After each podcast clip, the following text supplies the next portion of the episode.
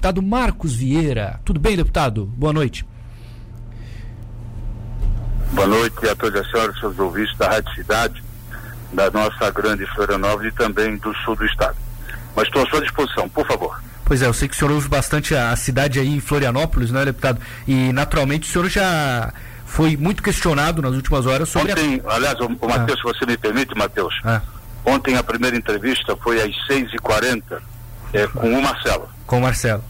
Olha só. Tá. Bom, boa pessoa, gosto muito do Marcelo. Para quem diz que o deputado não trabalha, acorda à tarde, né, o deputado?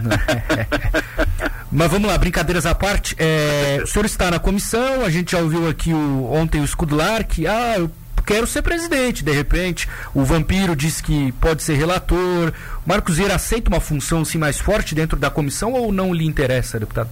Ô, ô Matheus, vamos lá, Matheus. Hum. É, eu sou presidente da Comissão de Finanças e Tributação da Assembleia Legislativa Sim. e também sou presidente da Comissão Especial, criada que foi para acompanhar e fiscalizar os gastos é, dos recursos públicos no combate ao Covid-19. Né? É, é, mais uma responsabilidade, né? ser presidente ou ser relator. É, eu entendo que tem outros deputados é, que também se dedicam muito em favor de Santa Catarina. Né?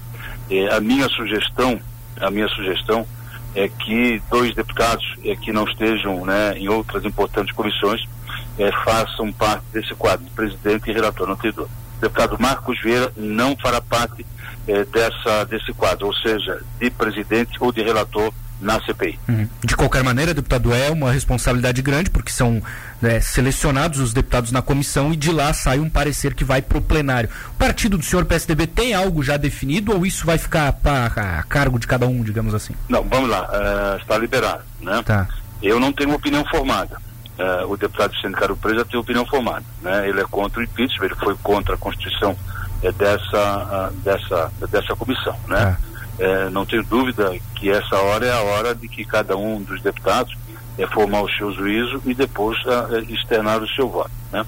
Confesso que até então, por, ter, por me ater é, a outras atividades, né, eu ainda não estudei com profundidade é, a petição do impeachment impetrada pelo cidadão Ralph Zimmer. Tá. É, a partir de agora, da, da constituição da comissão, e amanhã já, tá, já está convocado para amanhã às 11 horas pelo deputado Moacir Sopelso, a, a, a, instalação e a eleição do presidente e do relator eh, da CPI. Então, eu, a partir de hoje, é que eu solicitei cópia de inteiro de todos os documentos que eu quero começar a ler e fazer o meu juízo eh, para posteriormente emitir o meu voto.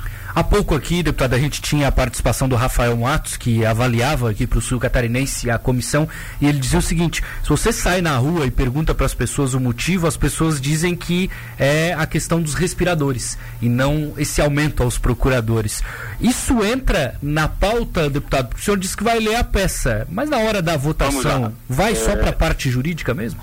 Não, o, o Matheus, é, é interessante, isso é, você toca numa questão assim, muito interessante e e, e muitas pessoas uh, falam isso, né? Uhum. É, o impeachment ele tem um misto, né, é, de jurídico com político, né? É, o início desse processo, eu não tenho dúvida nenhuma que tem que ser baseado em fato jurídico, em ter praticado crime de responsabilidade, né? E o crime de responsabilidade apontado pelo cidadão Ralph Zimmer é a chamada equivalência salarial é, dos procuradores do Estado para com os procuradores da Assembleia Legislativa, é, num processo administrativo é, que tramitou sigilosamente dentro do governo do Estado, sem que, que houvesse a autorização legislativa para a concessão. Né? Então, esse é o argumento do cidadão Ralph Zimmer. Né? O processo, o ano passado, ele foi para o judiciário, depois foi revogado, o Tribunal de Contas também já emitiu um parecer, então, é, é, o processo de impeachment ele dizia nessa situação. Mas, evidentemente, né, é que o componente político ele vai entrar. Que componente político é esse? É dos respiradores, é, da compra, da instalação do hospital de campanha, é, de outras questões extremamente importantes é, da prática do governador, da vice-governadora e do secretário da administração. Então, não tenho dúvida nenhuma é, que da metade para frente é uma mistura do jurídico com o político. Tá bom.